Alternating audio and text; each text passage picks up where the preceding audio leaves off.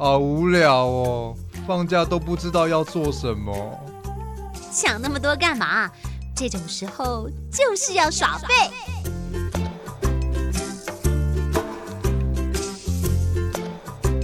时间来到是下午的两点十二分，欢迎回到午后 Wonderland，我是 Elson。今天呢，在星期五的就是要耍废，呃，不免俗的要带大家来耍废。之前呢，偶尔带大家看这个音乐剧，偶尔带大家看书。今天要带大家看展览，在台北有非常多的这个艺文空间哦。不晓得大家知不知道这个台北国际艺术村啊，像宝藏岩呐等等这些地方，不晓得大家有没有去过？所以今天呢，来跟大家分享这个台北国际艺术村二十周年推出了一系列的精彩的活动要来跟大家分享。坐在我对面的是我们台北国际艺术村的行政经理庆玲，还有我们艺术家以轩。Hello，大家好，我是庆玲。大家好，我是以轩。他们刚刚讲话的方声音真的不是这样，他们两个讲话就是对对对，他们可能现在我们再请他们大家再给我们自我介绍一次。大家好，我是台北国际艺术村的庆玲。大家好，我是在台北国际艺术村驻村过的艺术家陈逸轩。没错，没错。今天呢，我们两位要来跟大家分享这一次，因为是呃艺术村的二十周年，所以特别推出了这个。叫做艺术采集计划，是名词，是动词，也是形容词。在我们在讲这个活动之前，嗯、因为有很多听众朋友，他可能对国际艺术村这个名字他是熟悉的，但是又陌生的，所以我们请青林跟大家分享台北国际艺术村大概都在做什么样子的一个工作内容呢？好的，谢谢主持人。台北国际艺术村的基地呢，其实位在北平东路七号的位置，是距离台北车站跟善导市捷运站都非常靠近的地方。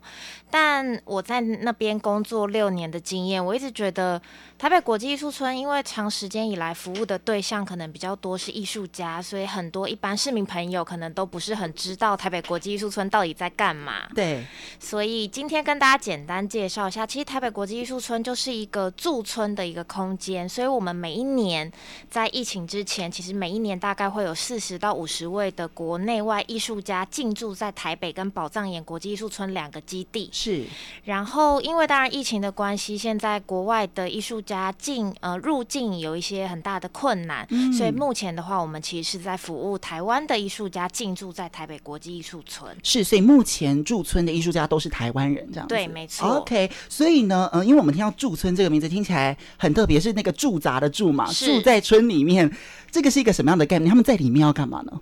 其实住也是动词，所以这次的展览名称我觉得很有趣，因为我觉得进驻对大家来说有很多的想象。嗯，就你进驻到一个地方，有一点，呃，不管台北国际艺术村，可能就状态来说，你是。真的入住，就是住在那边生活三个月的时间，嗯，或者是对你来说，你是想要来这边串起可能在台北或台湾一些艺文界的一些可能人脉啊，或是平台的一些串接等等的。嗯、那呃，所以其实进驻这件事其实就是生活，你来这边生活，然后观察到台北市或是台湾的一景一物，成为你创作的一个灵感来源，这就是进驻的时候你可以做到的事，包含艺术家可以做到的事。是是是，所以呢，其实。当初是用这个闲置空间来当做是一个艺术村，对不对？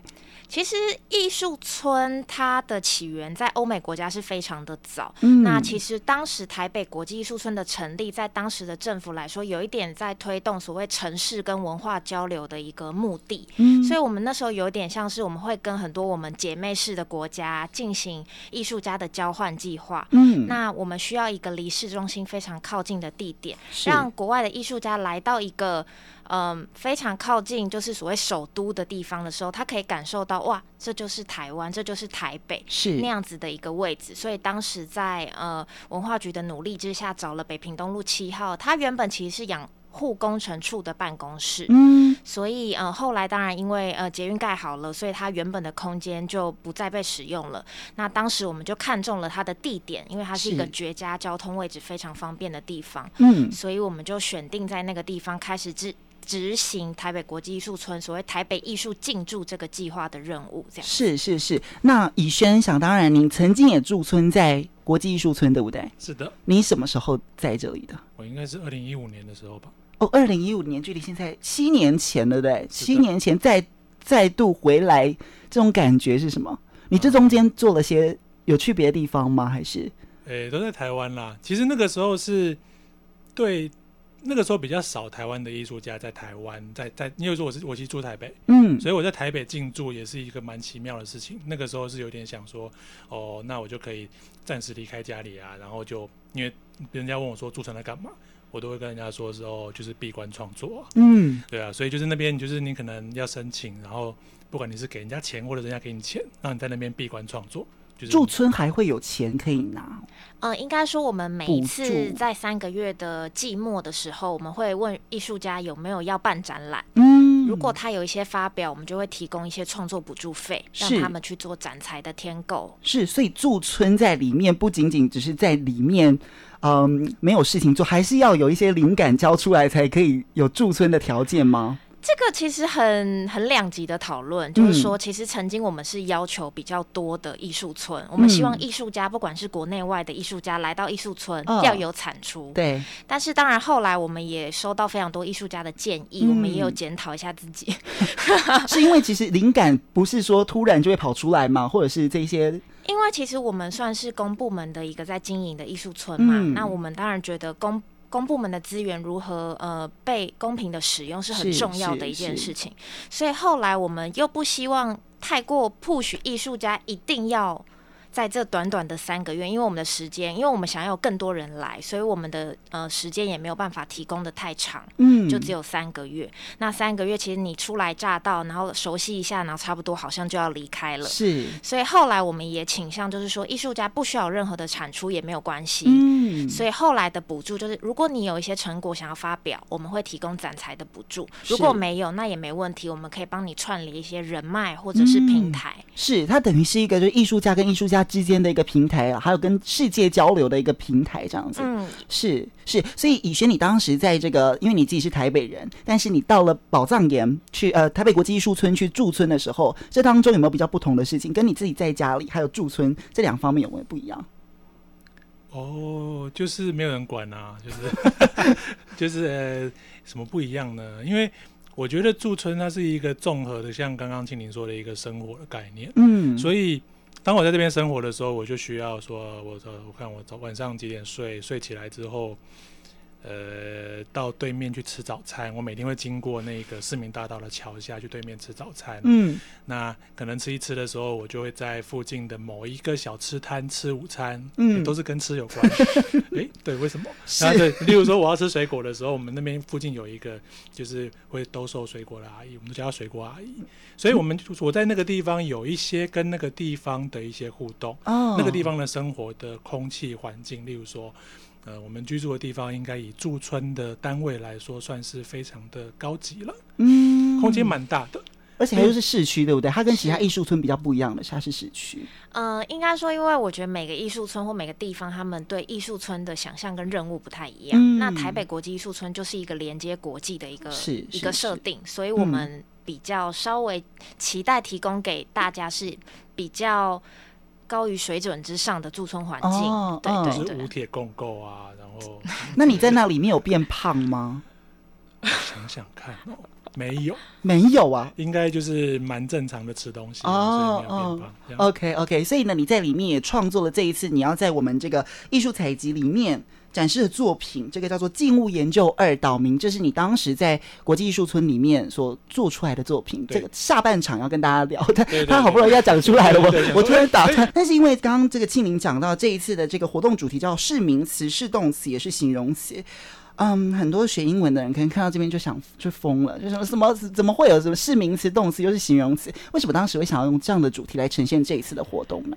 应该说，其实配合宝藏岩，呃，配合台北国际艺术村二十周年，嗯、其实去年也是宝藏岩十周年。嗯、我觉得我们一直不断的在呃调整自己对台北艺术进驻这个计划的一些怎么讲操作，或者是说它该怎么怎么。更走下去这样子，嗯，嗯，那当然，其实同时也要跟大家分享，台北国际艺术村在二零二三年之后会跟宝藏岩国际艺术村整并。哦，所以未来我们的基地就是会呃等于合并在宝藏岩这个位置，是，那未来就别不再有这么市中心的一个位置的艺术村，嗯，那所以其实我们一直在想说，到底台北国际艺术村这这六个字，或 T A V，就我们通常都会叫它 T A V，对大家来说，或是对艺术家来说，是怎么样的一个存在？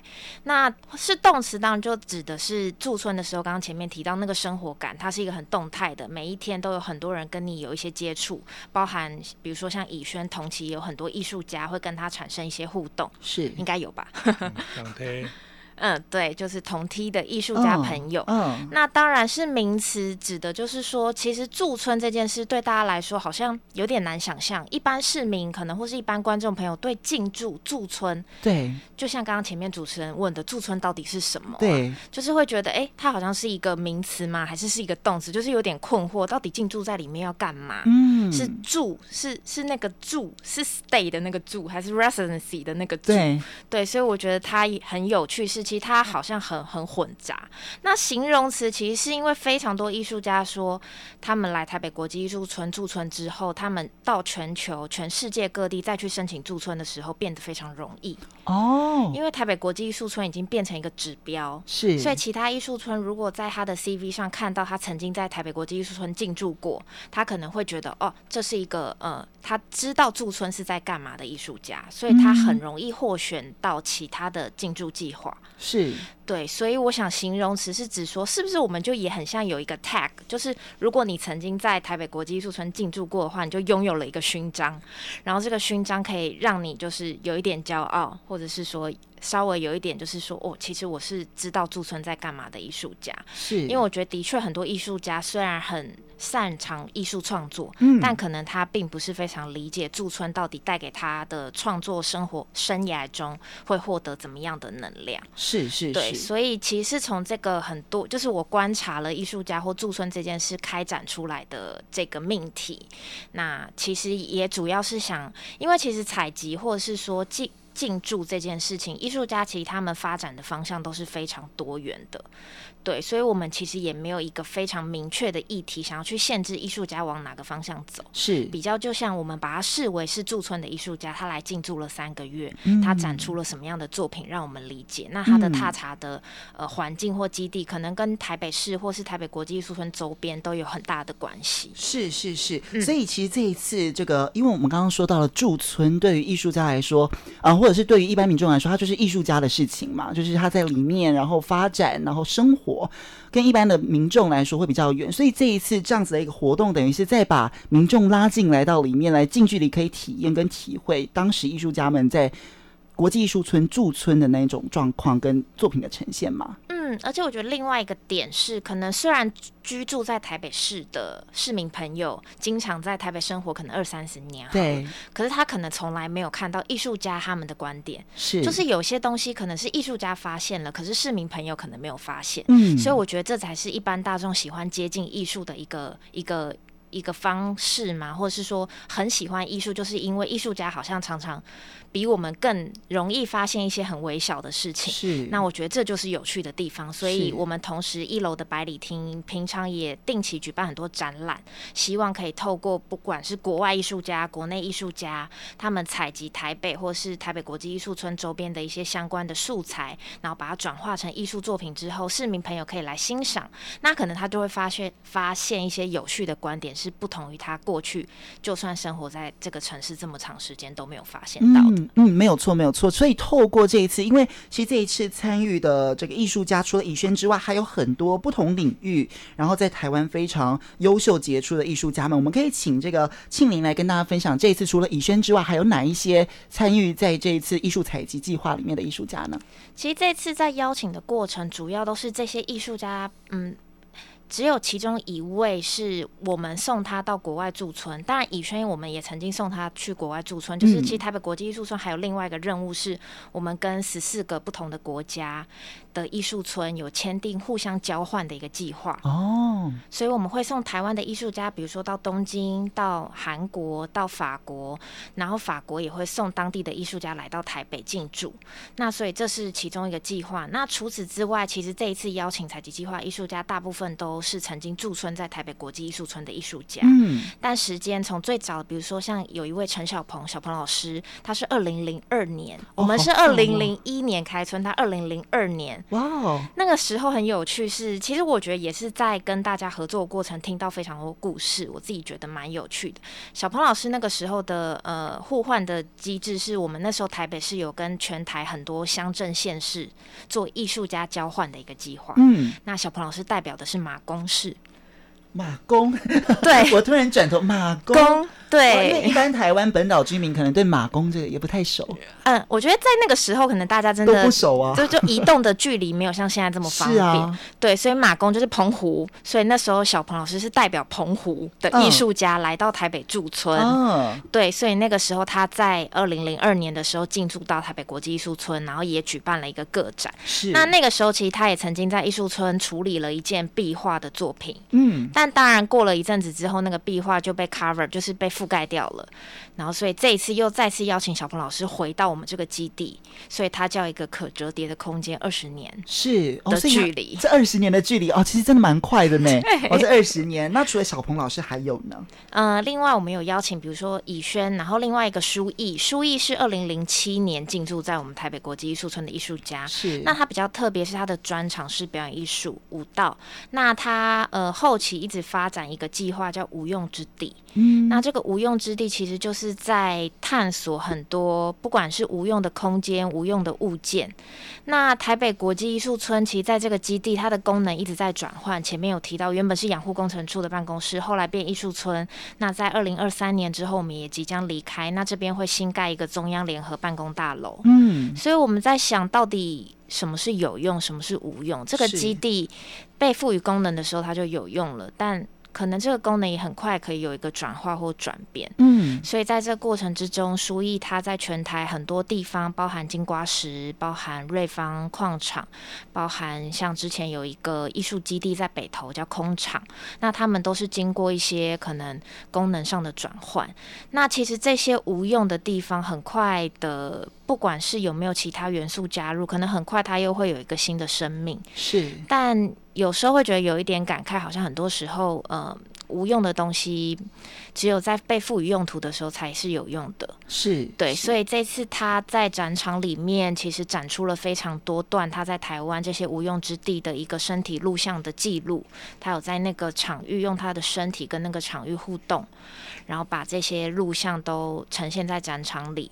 那同时期他去过很多地方，包含澳门，包含香港，是对，就是有一些国外的地方也曾经有过这样子的一个记录。嗯，那另外是他展间也有一些呃他在金瓜石收集到的一些窗户的。材料，他把它设计成一些装置作品，然后把它再现在展场。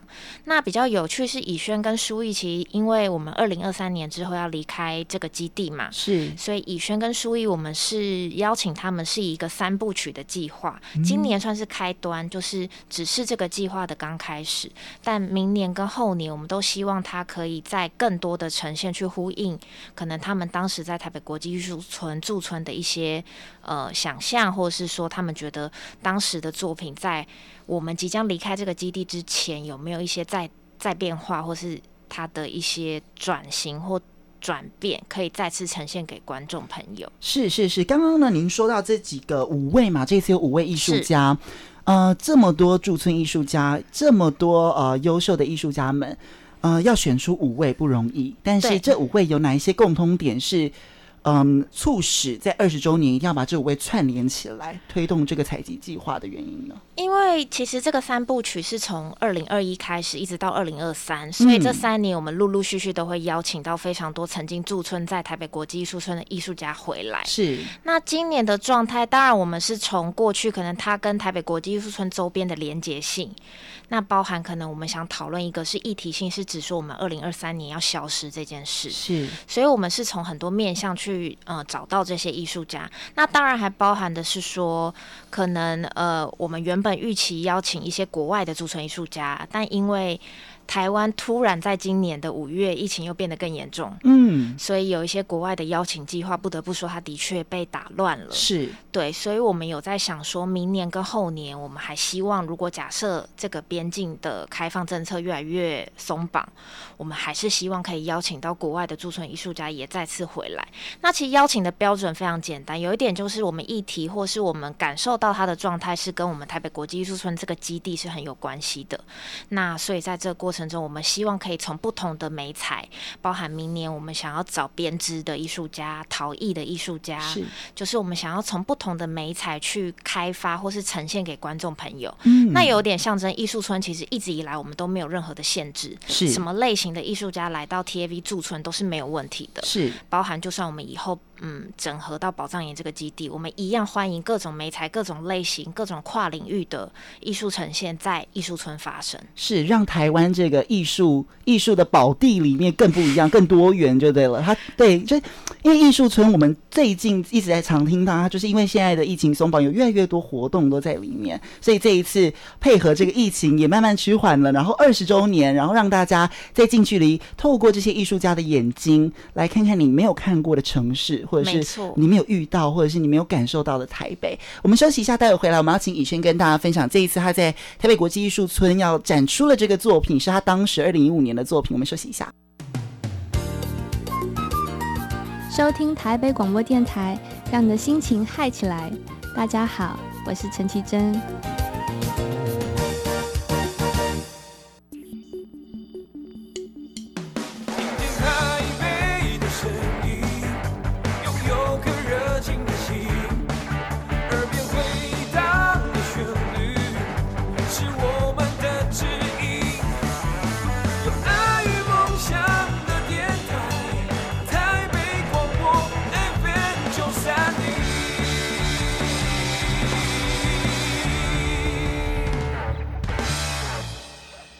现在的下午两点四十二分，你现在所收听是 FM 九三点一台北电台，我是 Elson，就在我对面，坐在我对面的是我们台北国际艺术村行政经理庆玲，跟我们艺术家以轩。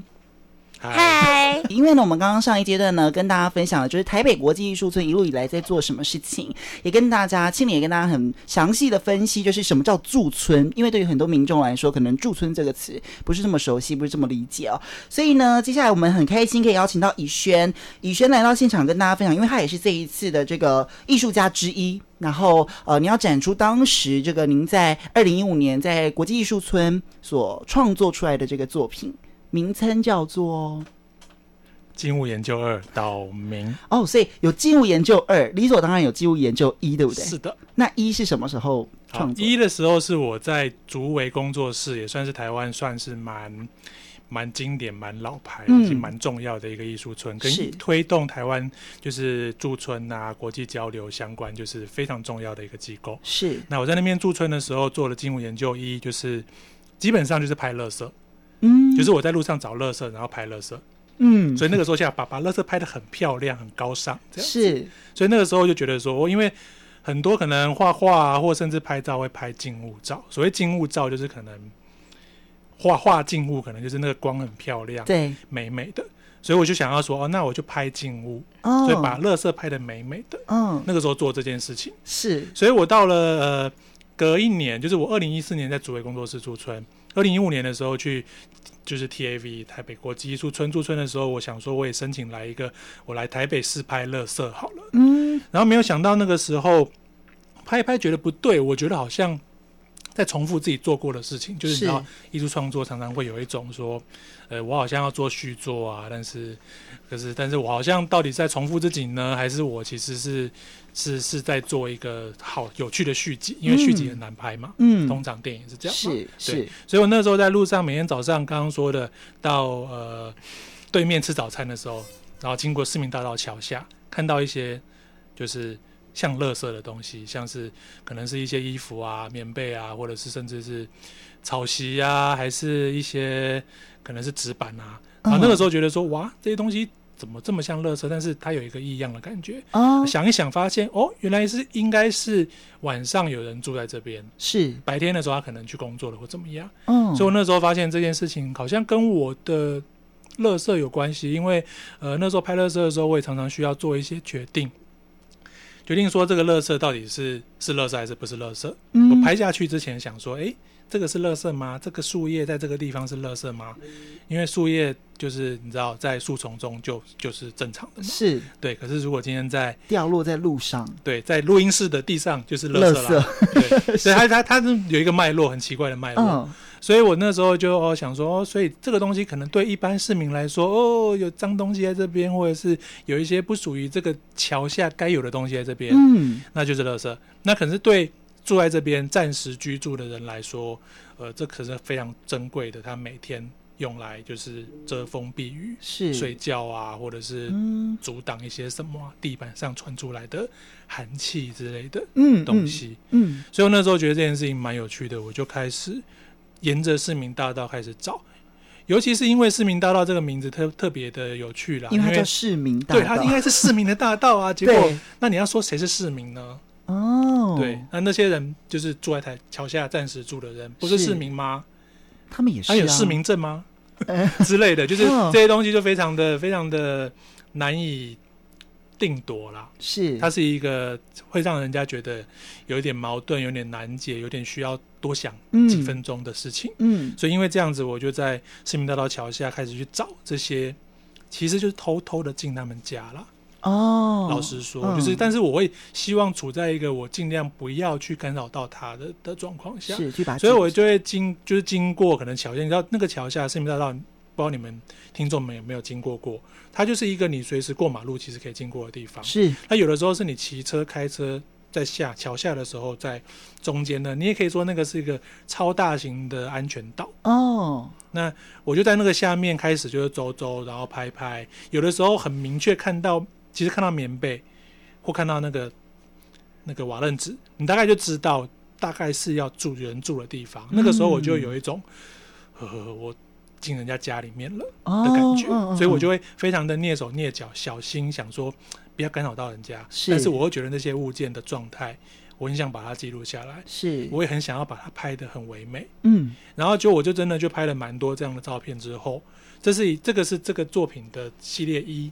那系列二是我其实之前也收集了蛮多，就是可能周边的房地产的文案，嗯，然后那些房地产的文案，它通常就是需要写说，呃呃，可能是海景第一排，对对对对，或者是什么公园第一排，或者是离哪边几分钟，哪边几分钟，哦、就是那种感觉是你明明就是在，你明明就在文山区，然后你说是敦南。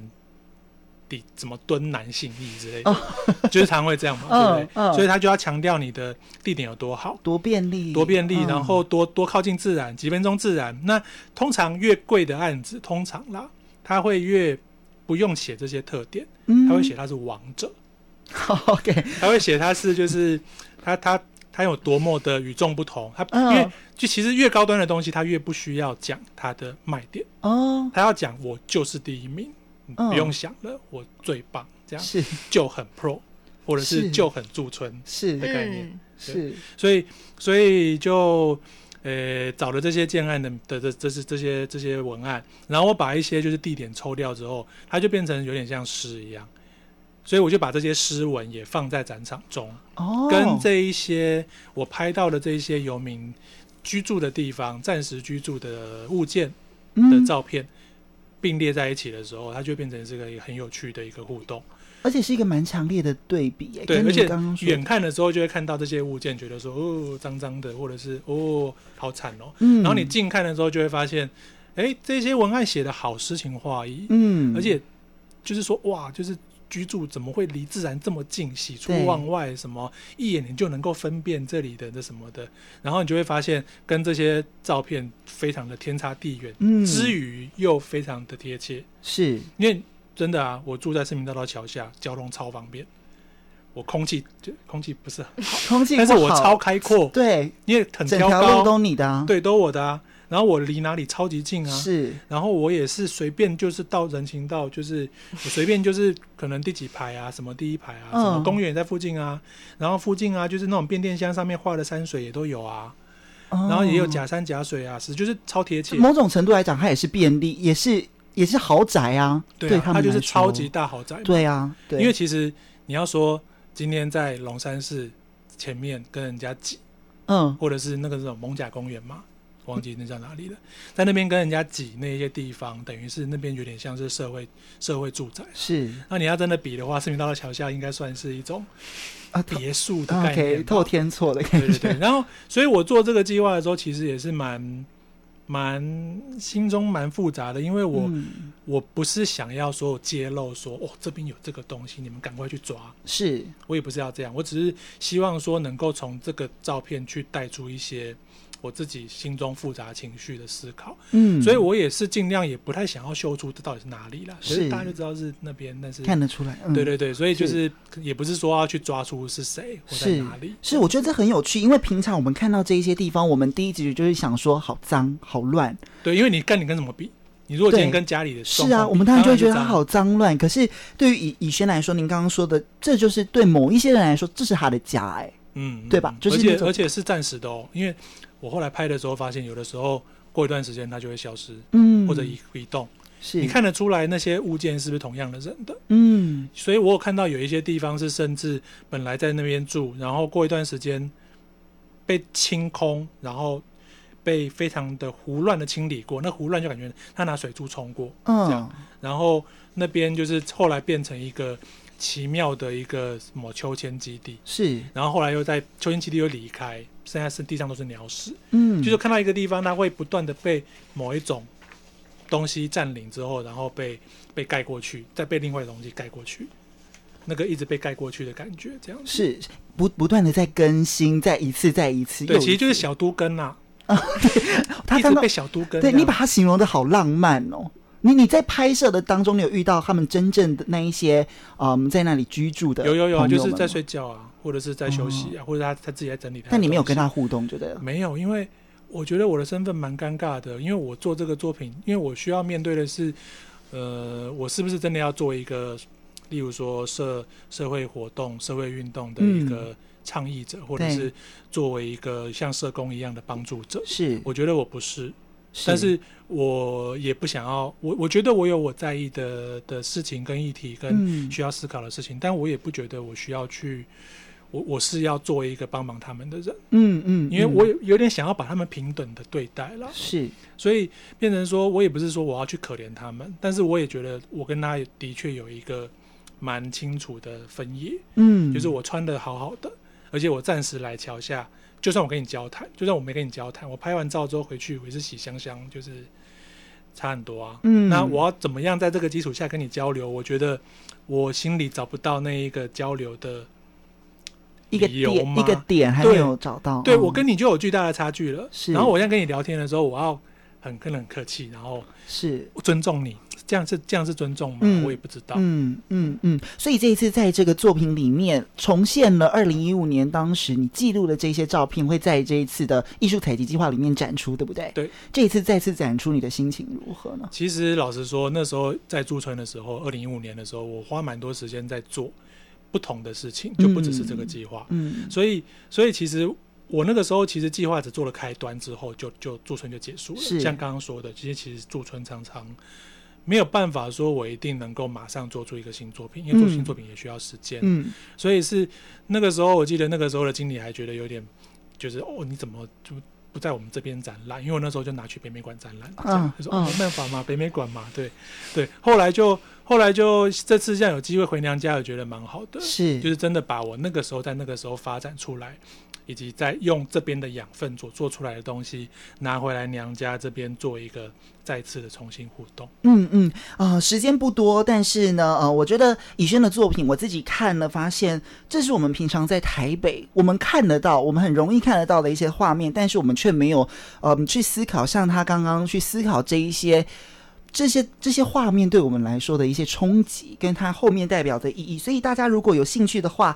也可以参加这一次的这个艺术采集计划。所以最后呢，我们要请这个庆林来告诉大家，我们什么时候可以来参加这个台北国际艺术村二十周年的这个艺术采集计划的活动呢？是展览其实已经开幕了，那展期会一直到十一月二十八号礼拜天。那在下个礼拜的周末二十二一，我们有茶几漫谈的活动。是。那其实这个市场漫谈，我们就会认真的梳理台北艺术进驻在在地方、在国际、在未来、在开始。所以欢迎大家，如果有机会的话，也可以到我们台北国际艺术村的官方脸书专业或是官方网站。是查询这些资料。是现在还有这个容留人数的限制吗？没有了，对不对？对。但是还是要把口罩戴起来。没错，就是一些十连制的部分，还是要麻烦大家配合。所以今天非常开心，可以邀请到我们庆林跟以轩来跟我们分享这一次二十周年台北国际艺术村的这个呃艺术采集计划，叫做是名词是动词也是形容词。哎、呃，这个名字很长，但是呢，我相信大家在里面看到这些艺术家的作品当中，会有一些不同的反思跟不同的思考，跟再次看见台北你曾经没有看过的样子。今天非常谢谢两位，谢谢，谢谢主持人，谢谢，谢谢。